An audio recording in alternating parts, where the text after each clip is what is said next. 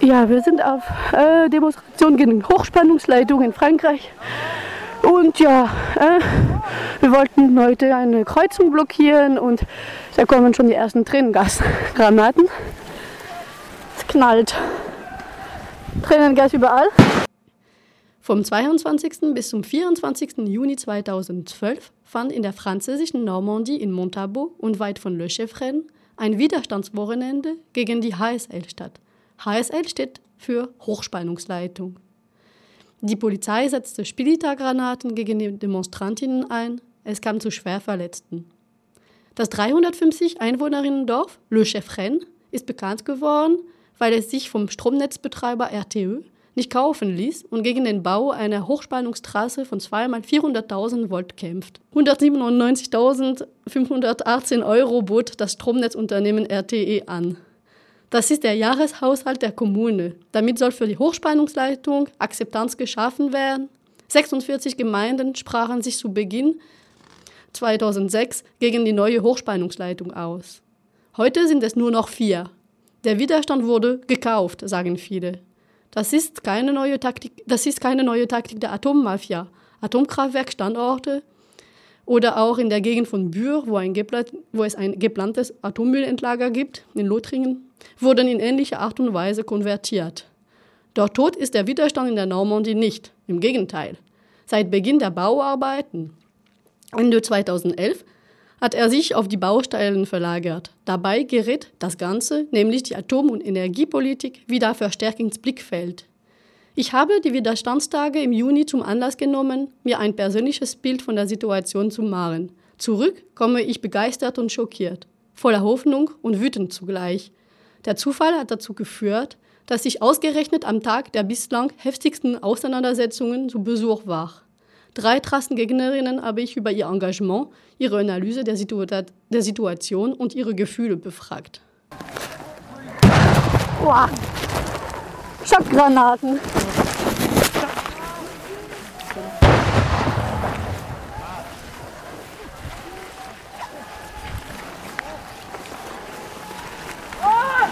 Wer hat noch keine Schwimmbrille? Wo ist das Augenspülmittel hin? Wer hat Atemschutzmasken übrig?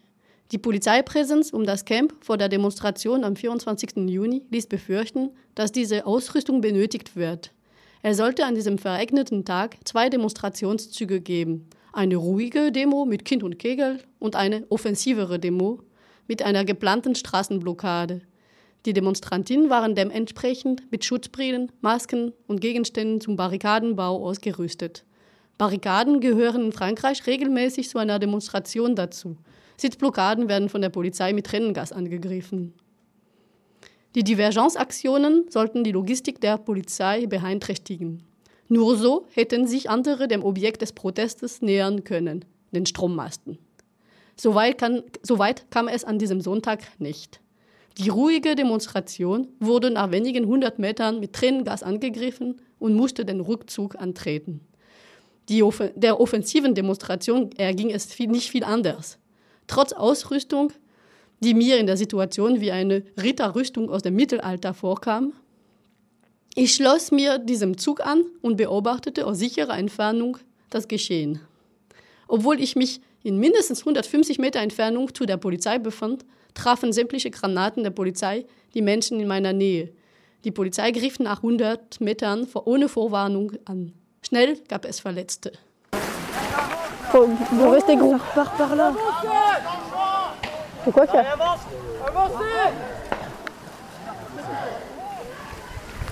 Da sind Leute auf dem Weg, Leute im Feld. Und das ist die Frage, wie wir weiterkommen bis zur Straße. Die Hochspannungsleitung, die Masten sind auch gleich in der Nähe und die Polizei schießt ohne Ende mit Tränengas und Schockgranat.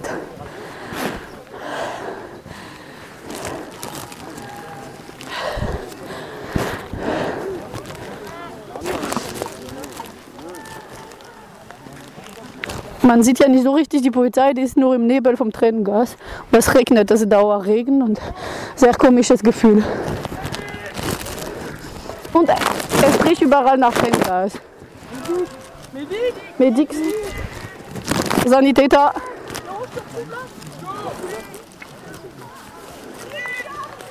Medic et Sanitäter.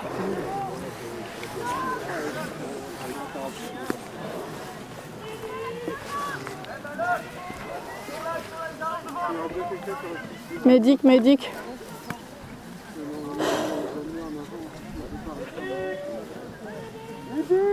Médic dans le chemin Je crois, j'ai entendu du chemin en tout cas. Les gens ils oublient de dire où Position à la con, soit on est dedans, soit. Comment Euh, Ah.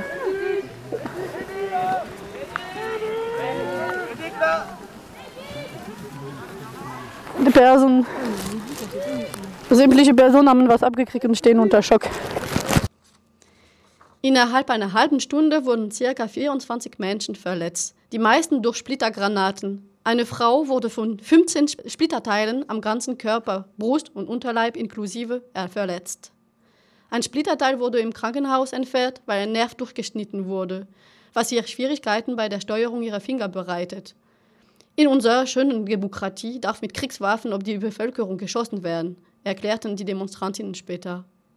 Zwei Personen wurden am Auge schwer verletzt. Einen Demonstranten traf eine Granate am Kopf. Ihm bleibt nur noch ein Zwanzigstel der Sehfähigkeit. Er wurde bewusstlos zum Camp zurückgebracht. Der Krankenwagen wurde über eine halbe Stunde von der Polizei in Campnähe auf festgehalten. Ein zweiter Krankenwagen erreichte nie sein Ziel. Die anderen Verletzten mussten auf eigene Faust mit Freundinnen zum Krankenhaus, was keine einfache Sache war, denn die Polizei hatte Sperren um die Krankenhäuser eingerichtet, um an die, Identi um an die Identität der Verletzten zu kommen. Diese Explosion blieb nicht ohne Folgen und wird heute noch als Wende im Kampf gegen die Hochspannungsleitung bezeichnet. Der Schock beförderte zahlreiche Unterschiede innerhalb der Bewegung zutage. Als ich am Tag danach Jean-Claude und Gabi besuche, stehen sie noch unter Schock. Jean-Claude Brossard war bis Juni Oberbürgermeister vom Dorf Le Chefren. Er hat es versucht, die Trasse mit legalen Mitteln zu verhindern. Vergeblich. Jean-Claude ist sauer auf die Polizei, aber auch auf die Demonstranten. Wir werden das Geschehene verdauen müssen. Bis vorgestern war alles positiv für uns. Ich habe gerade Einwohnerinnen bei mir zu Hause empfangen. Sie sind immer gegen die Terrasse gewesen. Aber sie stellen sich nun Fragen. Einige wollen die Handlung einiger Aktivistinnen nicht dulden. Einige Menschen haben die Bewegung mit ihrer Strategie überrumpelt. Das liefert der Präfektur Argumente für ihren Diskurs, wonach die Zugereisten nicht wegen der Hochspannungsleitung gekommen sind, sondern mit anderen Zielen im Kopfe. Jean-Claude Bossard denkt weiter nach und relativiert. Alors euh, là, faut rattraper les pots cassés. Wir müssen alles wieder gut machen, was andere zerstört haben. Das höre ich seit gestern. Ich verstehe diese Haltung durchaus. Ich versuche beide Seiten zu verstehen. Dass sie sich an den Strommasten abreagieren wollen, das hätte ich sicher verstanden. Aber es hätte hier als Ablenkung eine Massenaktion geben müssen. Und in zehn Kilometern Entfernung, ja, da hätten sie ihren Spaß haben können. Beide Aktionen an derselben Stelle mit der Polizeipräsenz, das war unmöglich. Wir konnten da nichts erreichen. Die Baumbesetzung, die Besetzung des Waldstückes in Le Chevren hätte es ohne die Aktivistinnen nicht gegeben. Es gab dank der Aktivistinnen in den letzten Monaten viel Bewegung hier. Das hätte es ohne die Aktivistinnen und den Kern an sehr engagierten Einwohnerinnen nicht gegeben. Mit den Aktivistinnen, das war unsere Kraft mal zehn. Wir hätten keine Baumplattformen hochgezogen. Das hätte ich sicherlich nicht getan. Damit ist die Besetzung von Bäumen gemeint, die für die neue Trasse über sein Grundstück gefällt worden wären. Die Besetzung dauerte von März bis September 2012. Sie wurde abgebrochen, als klar wurde, dass das Leben der Kletterinnen bei einer Räumung gefährdet wäre. Die Explosion am 24. Juni trug zu dieser Entscheidung bei. Die Baumbesetzung bleibt bei den Aktivistinnen aber als positives Symbol des Widerstandes in Erinnerung. Wie konnte es zu dieser Entscheidung kommen? Die Eskalation am Widerstandswochenende war die logische Folge der Ereignisse der letzten Monate. Das erklärt ein bisschen die neue Situation. Euh, Gestern in Montabaur, das war die Krönung. Wir stehen aber bereits seit März unter polizeilicher. Überwachung rund um die Uhr. Familien treffen enden immer in der gleichen Art und Weise. Der Hubschrauber verfolgt die Gäste bis zu ihrer Wohnung. Und wer nachts rausgeht, das ist sogar meinen Eltern passiert, obwohl sie schon 87 Jahre alt sind, dem begegnen bewaffnete dunkle Gestalten in Militäranzügen. Wir denken, das ist nur ein Traum oder genauer gesagt ein Albtraum. Meine Eltern spielen Karten und gehen abends spät nach Hause. Ausweiskontrolle heißt es immer wieder. Sie setzen die Bevölkerung unter Druck. Gabi ergänzt. Man, man ändert Gewalt nicht mit Gewalt. Ja. Voilà, das ist meine Auffassung. Deine Auffassung, genau. Und das Aber ich kann es gut verstehen. Wir hatten alle damit gerechnet, dass, äh, es, ist eine, dass es zu einer Konfrontation kommt. Mhm. Auf jeden Fall. Ja. Das, äh, also zumindest, also derjenige, der mir sagt, dass er damit nicht gerechnet hat, der ist dann wirklich arg naiv. Es ist zunehmend mit der Zeit. Das wird ein Nervenkrieg. Das ist ein, ein offizieller Nervenkrieg. Und äh, es gibt, äh, und es ist, es ist, ja, es ist schlimm, wenn man weiß, man kann sich alle zwei Minuten äh, anhalten lassen, das Auto kontrollieren, Papiere kontrollieren. Äh, das ist, ja, das ist einfach äh, ziemlich stressig. Äh, es gibt, ja, es gibt natürlich bestimmte Leute, die sind ein bisschen mehr verfolgt weil sie einfach bekannter sind noch. Ich, man kann da nicht immer nie lieb und nett lächeln und denen die Papiere nett geben. Irgendwann wird es nervig. Aber darauf zählen die, ne? Das ist Strategie und nun gut, man versucht halt ganz cool und locker zu bleiben. Aber es ist nicht immer möglich. Die Mutter von zwei Kindern stammt aus Deutschland und wohnt schon lange in Le Cheffren. Sie sieht sich nicht als Aktivistin, sondern als engagierte Einwohnerin. Sie unterstützt, wo sie kann und versucht, das Geschehen zu analysieren. Ich denke, es gibt, äh, es ist vielleicht, ah, schlecht zu sagen, aber es ist ein bisschen nach meiner Meinung ein bisschen eine Altersfrage. Mhm. Wir sind, also die Leute von hier, wir sind alle so, ja, ich sag mal so um die 30, 40 rum. Und wir haben alle Kinder, wir arbeiten und äh, voilà, wir haben einen, um, einen Umkreis, einen, äh, wo man nicht einfach so, ich sag mal, blind rumschlagen kann und rein, reinstürzen kann in irgendeine gefährliche Situation. Wir sind, ich denke mal, wir sind uns darüber bewusst, dass wir einfach ein bisschen mehr aufpassen können, müssen. Wir können uns nicht einfach so anhalten lassen oder mal einfach ins Gefängnis gehen für zwei Tage oder drei Tage. Und wir haben halt eine gewisse Verantwortung zu Hause gegenüber unseren Kindern und Familie. Und man merkt, dass die jungen Leute, und Gott sei Dank gibt es die, die eben halt ja alleine sind, sag ich mal, und nur für ihre eigene Person verantwortlich, sind. Ja, die haben eben halt noch diesen Punch und die wollen halt auch mal ein bisschen härter durchschlagen. In solchen Situationen wie jetzt am Wochenende sind das natürlich so Sachen, die dann ganz extrem rauskommen, wo man dann wirklich die Unterschiede sieht zwischen uns und eben halt diejenigen, die wirklich, naja, ich sag mal, noch aktiver, vielleicht sogar ein bisschen extremer sind als wir. Aber nee, nee, nee, nee, dass es zu einer Konfrontation kommt, klar, das, das war logisch. Mit so vielen Polizei, da konnte ja nur das so kommen. Aber man, man muss passiv bleiben. Mhm. Trotz allem. Und ja, das ist eben halt nicht rübergekommen. Also es waren ja, das, das war eben halt nicht. Da war wirklich dieser Meinungsunterschied voilà, in, im, im, auf dem Lager. Und ich denke mal, ja, es war nicht genug Kommunikation und vielleicht haben auch einige Leute sich gesagt, äh, ja, wir hören jetzt einfach nicht auf die anderen und wir machen trotzdem, wir machen unseren Kram und die machen ihren Kram und dann geht das schon alles. Vermutlich sagen die Leute, die was Illegales vorhaben, das auch nicht so offen wahrscheinlich, oder? Man, man kann es verstehen. Ich meine, voilà, Gewalt ruft Gewalt hervor. Und mhm. äh, nur, voilà, ich sag mir, es, es gab wirklich äh, nun doch, äh, boah, wenig, aber doch einige wirklich Schwerverletzte. Ja. Und ich sag mir irgendwo, hätte das nicht vermieden werden ja. können. Das sage ich mir irgendwo. Ich meine, dass, dass es gewisse Verletzungen gibt, äh, okay, oder dass es dann wirklich zu einem, zu einem kleinen Krieg, so sag ich mal, aufkommt. Gut, okay, aber dass das alles trotzdem gemäßigt bleibt. Ich meine, wie weit muss man gehen, damit man, damit es aufhört? Es hat mich an Malville erinnert. Das war das Aus der Anti-Atom-Bewegung, erklärte mir ein etwa 60-jähriger Aktivist nach der Demonstration mit 25 Verletzten innerhalb einer halben Stunde am 24. Juni. Malville steht für den schnellen Brüter Superphoenix und den Tod von Vital Michalon 1977. Eine Splittergranate traf damals Michal Vitalon auf Brusthöhe. Kurz darauf starb er, offiziell an einem Herzinfarkt. Mehrere Demonstranten verloren eine Hand oder einen Fuß, als die Granaten explodierten. Genau solche Granaten setzte die Polizei in Montabaur ein. Bei der Explosion dieser Granate ist eine extrem laute Detonation zu hören. Gummigeschosse sowie Splitterteile aus Metall verteilen sich. Eine Explosion am Boden macht einen Krater von einigen Zentimetern. Malville war für viele Menschen ein Schock. Viele resignierten. Es wurde nach Schuldigen, nach Erklärungen gesucht. Eine Spaltung der Anti-Atom-Bewegung war die Folge. Zwischen guten und bösen Demonstrantinnen, zwischen Militanten und Gewaltfreien. Genau diese Schwächung wollte der Staat erreichen. Das war das Ende einer Massenbewegung, mit wenigen Ausnahmen in der Zeit danach. Eine Massenbewegung, die von der Staatsgewalt niedergeschlagen wurde und sich dann selbst zerfleischte. Wie er sich in der Normandie nun nach der Wende vom 24. Juni entwickeln wird, ist ungewiss. Es fühlte sich an diesem Tag besonders seltsam an.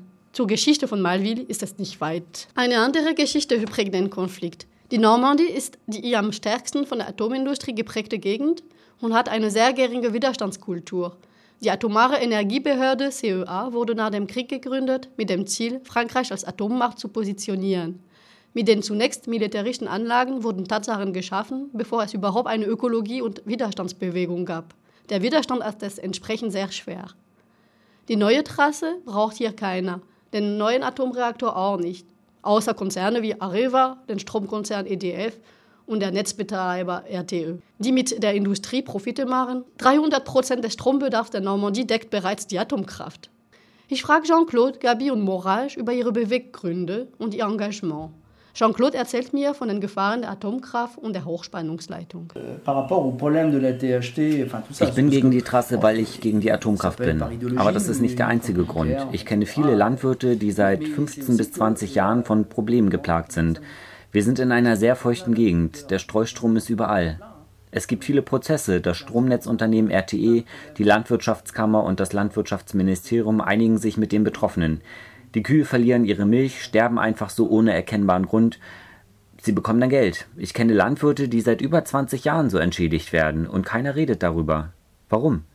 Weil in den Verträgen steht, über den Inhalt der Verträge darf niemand unterrichtet werden, ohne dass die schriftlich von den Parteien genehmigt wird. Wenn die Leute reden, wird denen gesagt, sie müssen das Geld zurückzahlen. Die Menschen halten die Schnauze. Einige Menschen brechen aber das Schweigen und gehen gegen die Verträge gerichtlich vor. Die öffentliche Auseinandersetzung um die Terrasse hat immerhin dazu geführt, dass immer mehr Menschen sich trauen, darüber zu reden. Mit glänzenden Augen erzählte er über Jahre der Auseinandersetzung mit den Behörden. Als Oberbürgermeister wollte er an einen legalen Weg für den Kampf gegen die Hochspannungsleitung glauben. Wir haben einen Stadtrat, aber wir funktionieren als partizipative Demokratie. Das heißt, es gibt hier alle zwei Monate eine Einwohnerversammlung. Circa 10 Prozent der Einwohnerinnen kommen hin. Und wir bereden zum Beispiel die Photovoltaikprojekte oder den Kampf gegen die neue Hochspannungsleitung. All das wurde in Bürgerversammlungen besprochen. Es geht nicht um die Abgeordnete, sondern um die Bevölkerung. Zum Beispiel die Photovoltaikanlage auf dem Dach der Kirche. Das hätte ich nie veranlasst, wäre dies nicht in der Bürgerversammlung thematisiert worden. Das ist ja ein sensibles Thema, eine Kirche mit Photovoltaikanlage auszustatten. Aber die Bevölkerung hat dies unterstützt und die Menschen, die nicht äh, zu den Versammlungen kamen, es fiel ihnen schwer zu kritisieren. Sie hätten ja kommen können. Und das war für mich eine gute Sache, die Bevölkerung hinter mich zu wissen. Eine negative Entscheidung konnte sich der Stadtrat schwer erlauben. Er wusste, die Bevölkerung will das Projekt tragen, und das Projekt kam dann zügig vonstatten. Es hat viele Konflikte schon im Vorfeld entschärft. Das ist sehr praktisch. So konnten wir auch den Bau eines Ökoviertels in die Wege leiten. Auf Konfrontationskurs mit der Präfektur ist die Kommune schon vor der Auseinandersetzung um die Hochspannungsleitung gewesen. Die Präfektur ist eine regionale Verwaltungsbehörde mit weitreichenden Kompetenzen. Der Präfet ist der Behördenleiter, er wird nominiert und nicht gewählt. Nicht selten kann er Maßnahmen anordnen, die Entscheidungen von gewählten Ortsversammlungen, Stadträten brechen. Das ist im eklatanten Widerspruch zu der partizipativen Entscheidungsfindung im Dorf Le Chefren. Die Kommune hat in der Vergangenheit mehrere Verfügungen gegen den Anbau von Gentechnik erlassen. Diese wurden daraufhin von der Präfektur vor dem Verwaltungsgericht angegriffen und für nichtig erklärt. Die Kommune ließ sich aber nicht einschüchtern. Noch vor Verkündung des Urteils war die nächste Verfügung verabschiedet worden, sodass es immer eine gültige Verfügung gegeben hat. Die Kommune Le Chefren hat sich durch die hohen Summen im Rahmen der Projektbegleitung zu HSL nicht beirren lassen. Der Drei-Anwohner-Kommune wurden ca. 200.000 Euro angeboten. Das entspricht etwa dem Jahreshaushalt der Kommune. Eine Kommune, die die Trasse ablehnt, bekommt das Geld nicht. Ihr werden sogar weitere Zuschüsse verweigert, weil die Gelder von der Projektbegleitung Vorrang über den anderen Subventionen hätten. Die Kommune müsse ja nur mitmachen. Alors, non seulement on l'a refusé, euh, wir haben das Geld abgelehnt. Wer Atomreaktor sagt, sagt Hochspannungsleitung. Wir haben das Atomkraftwerk aus anderen Gründen abgelehnt. Wir haben uns atomfreie Kommune genannt. Als das Planfeststellungsverfahren zum AKW ausgelegt wurde, haben wir dagegen Stellung genommen. An jenem Tag haben wir unseren Vertrag mit dem Atomkonzern EDF widerrufen und einen mit Enercop geschlossen. Bis vor einem Jahr waren wir die einzige französische Kommune bei Enercop. Das war ca. 30 Prozent teurer, aber wir haben auf Energiesparmaßnahmen gesetzt und so 40 Prozent eingespart. Wir wollten uns mit den Geldern der Hochspannungsleitung nicht korruptieren lassen. Aber ein Teil der Bevölkerung ist nicht gegen die Atomkraft engagiert und die Menschen haben gesagt, 150.000 Euro, das könnten wir gebrauchen, die Kirche muss saniert werden, etc. Als uns die Idee der Solaranlage auf einem öffentlichen Gebäude und auf die Kirche kam, da wurde viel geschwatzt. Die Präfektur hat versucht, dagegen vorzugehen. Es war ja klar, wo wir hin wollten. Mit dem Projekt haben wir das Dach der Kirche saniert und es hat der Kommune keinen Cent gekostet. Aus dem Stromverkauf allein Leider an EDF, es geht in Frankreich nicht anders, konnten wir einen Überschuss von 4000 Euro erzielen. Im ersten Jahr haben wir 12.000 Euro erhalten und 8.000 Euro Darlehen zurückerstattet. Jean-Claude Bossard ist im Juni 2012 zurückgetreten, nachdem die Situation sich zugespitzt hatte und das Dorf mit der Ingewahrsamnahme seines Oberbürgermeisters für Schlagzeilen sorgte. Die Kommune hat die Ablehnung der Trasse mit einer Verfügung bekräftigt. Die Verfügung besagt, dass zum Schutz der Menschen und Tier keine Trasse in weniger als 500 Meter Entfernung von den Häusern und 300 Meter Entfernung von Maßen gebaut werden darf solange keine gesicherten Studien über den Risiken einer solchen Trasse existieren. Die vom Oberbürgermeister unterschriebene Verfügung bezieht sich auf die französische Umweltcharta als Rechtsgrundlage. Demnach ist ein Bürgermeister verpflichtet, die Bevölkerung vor Umweltrisiken zu schützen. Euh, als Oberbürgermeister darf ich die Trasse nicht untersagen. Ich habe aber auch die Pflicht, die Bevölkerung zu schützen. Das habe ich mit der auf die Umweltcharta der Regierung basierten Verfügung getan. Das war am 29. Februar 2008. Die Präfektur hat am 4. März 2008 davon Kenntnis genommen. Die Verfügung ist nie äh, für nichtig erklärt worden. Auf diesem Grund habe ich mich am 6. Juni, als die ersten Baufahrzeuge kamen, auf die Straße gestellt und meine Verfügung gezeigt. Ich wollte den Arbeitern und der Polizei klarmachen, dass sie illegal handeln und die Bauarbeiten einstellen müssen. Die Antwort war zwölf Stunden Polizeigewahrsam. Sein Humor hat Jean-Claude nicht verloren. Während meiner Ingewahrsamnahme wurde ich mindestens zehnmal aufgefordert, mein Amtstrikolor, den Schal, den ich als Oberbürgermeister trug, auszuziehen. Sie haben mir die Schnürsenkel, mein Handy, meine Uhr und so weiter weggenommen. Mein Schal aber nicht, habe ich gesagt. Ich habe ihn im Rathaus angezogen und werde ihn dort wieder ablegen. Sie müssen mich mit dem Schal ertragen. Und mit der Verfügung war das genauso. Ich hatte sie in der Hand und gab sie nicht ab. Ich habe gesagt, sie können mich bis auf die Unterwäsche ausziehen, mein Schal und meine Verfügung behalte ich aber. Bei der erkennungsdienstlichen Behandlung haben sie es erneut probiert, aber nein. Sie mussten mich zwölf Stunden mit dem Schal ertragen. Sie haben sich unwohl gefühlt. Es gab drei Verhöre. Beim ersten ging es nur um Politik, nicht um Fakten. Das war's. Die Einnahme des Wasserturms, der von einem Verein von Trassengegnerinnen vermietet war und zum Symbol des Widerstands wurde, wenige Tage später ist für Jean-Claude Bossard eine logische Folge nach seiner Festnahme gewesen. Ich habe Todesdrohungen erhalten, sowohl per Ferngespräch als auch unmittelbar überbracht. Ich hatte die Wahl zwischen der Kettensäge und dem Gewehr. Die Drohungen kommen von Bauunternehmen, deren Baumaterial sabotiert wurde, so die Behauptung. Das kann schon stimmen. Weder der Justiz noch der Polizei konnte man vertrauen. Ich finde, wir haben mit dem Rücktritt richtig gehandelt. Wir hatten recht. Wenige Tage später sprengte die Polizei auf Anordnung der Präfektur die Tür des Wasserturms, obwohl dieser Eigentum der Stadt ist und legal an einem Anti-HSL-Verein vermietet war. Obwohl die Polizei nur nach dem Schlüssel hätte fragen müssen, der Einsatz wurde aus Sicherheitsgründen angeordnet, was die Behörde mit Sicherheit meint, haben wir bei der Demonstration am 24. Juni gesehen.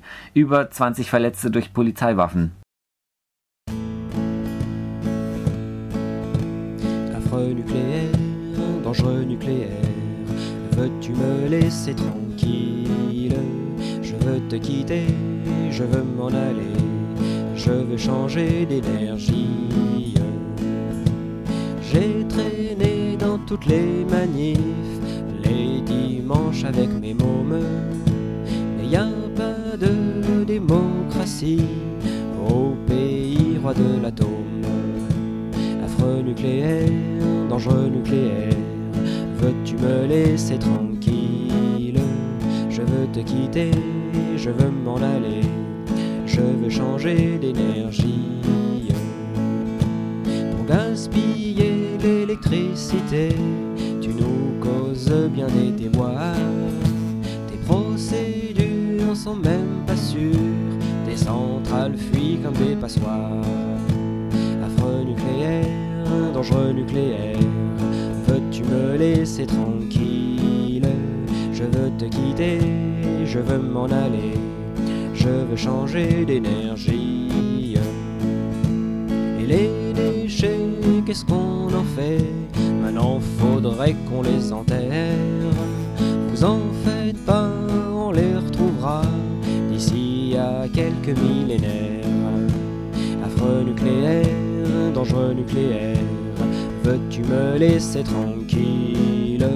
Je veux te quitter, je veux m'en aller, je veux changer d'énergie. Morage, Mutter von zwei Kindern, wohnt in Sichtweite der neuen Trasse. Sie ist immer gegen die Atomkraft gewesen und dadurch in den Kampf gegen die Trasse hineingerutscht. Sie erzählt, wie der Kampf sie radikalisiert hat und sie mit anderen aktiv wurde. Es ging super schnell, vielleicht zu schnell, weil wir uns ja gar nicht auskennen. Und es geht zugleich sehr langsam voran. Der Kampf dauert seit sieben Jahren an.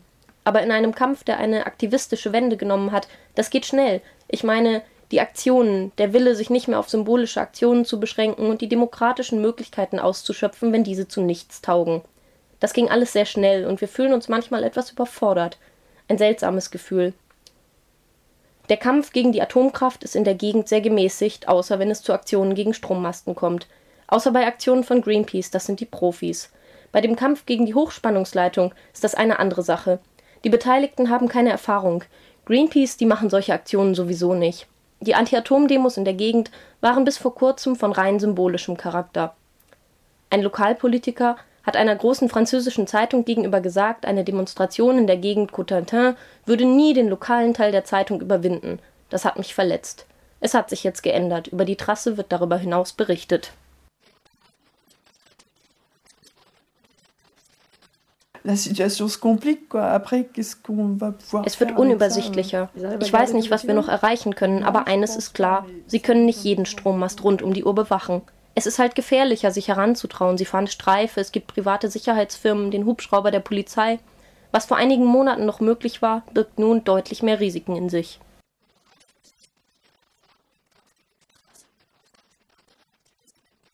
Puis ça dédramatise, je trouve, le truc, quoi. Das entdramatisiert das Ganze, dieser Austausch, das gibt Hoffnung. Ich bin eine andere Frau geworden. Vor einem Jahr schreckte mich die Vorstellung, in Gewahrsam genommen zu werden können, sehr ab. Ich plane meine Zeit jetzt so ein, dass eine längere in Gewahrsamnahme mich nicht allzu sehr stören würde.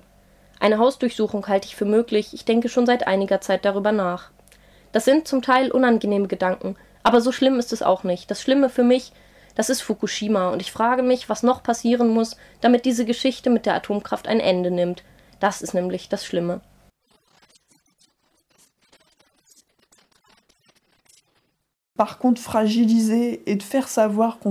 Schwächen, aber auch wissen lassen, dass wir die Leitungen schwächen, ohne diese zum Fall zu bringen. Das würde ich mir nicht zutrauen, aber ich finde es gut. Der Netzbetreiber wird dazu gezwungen, seine Strommasten auf Schäden ständig zu überprüfen. Wir hätten da schon was erreicht. Das ist das Einzige, was richtig funktioniert, wo wir den Netzbetreiber richtig stören können dass es aufgeht, wenn die Menschen sich plötzlich für die Strommasten nebenan interessieren, die sie schon lange nicht mehr sehen, weil sie einfach dastehen. Die Situation wird dann ernst für den Betreiber. Es gibt ja noch ein paar Bauprojekte.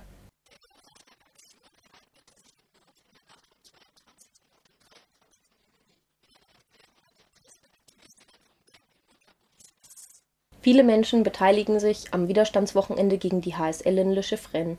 Wir wären gerne dabei gewesen, es war uns aber nicht möglich zu kommen. Letzte Nacht, zwischen Freitag, den 22. und Samstag, den 23. Juni, haben wir in der Nähe von Nantes in der Südloire zwei Füße eines HSL-Strommastes angesägt. Das war für uns das erste Mal und wir finden es überhaupt nicht schwierig. Wir haben uns beim Sägen gedacht, das ist verdammt laut, aber ein paar Dutzend Meter entfernt war schon nichts mehr zu hören. Wir hoffen, diese Geste wird euch gefallen und zu einem erfolgreichen Wochenende beitragen. Bravo alle!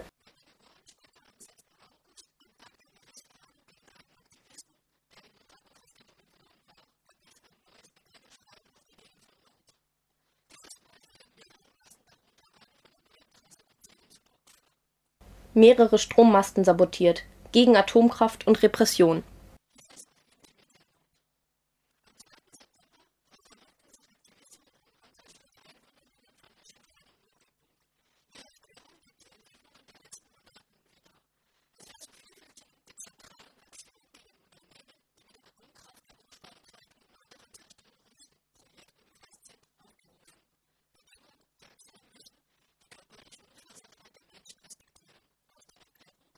Der Bau der Hochspannungsleitung in Le Chefren soll bald zu Ende gehen. Ein letzter Strommast soll errichtet werden, das kleine Waldstück in La Bévinière soll gefällt werden. Wir wollen eine dezentrale Antwort auf diese zentralisierte Repression geben. Wir rufen euch dazu auf, überall aktiv zu werden, wo Unternehmen wie RTE, Netzbetreiber, Vinci oder Areva ihre Finger drin haben und zur Kontrolle, zur Militarisierung unseres Lebens beitragen. Sei es durch Hochspannungsleitungen, AKWs, Autobahnen, Hochgeschwindigkeitslinien für Züge, Verbrennungsanlagen, Atommüll, End oder Zwischenlager. Die Solidarität mit dem Kampf gegen die Hochspannungsleitung soll dort auftreten, wo die Repressionsorgane sie nicht erwarten.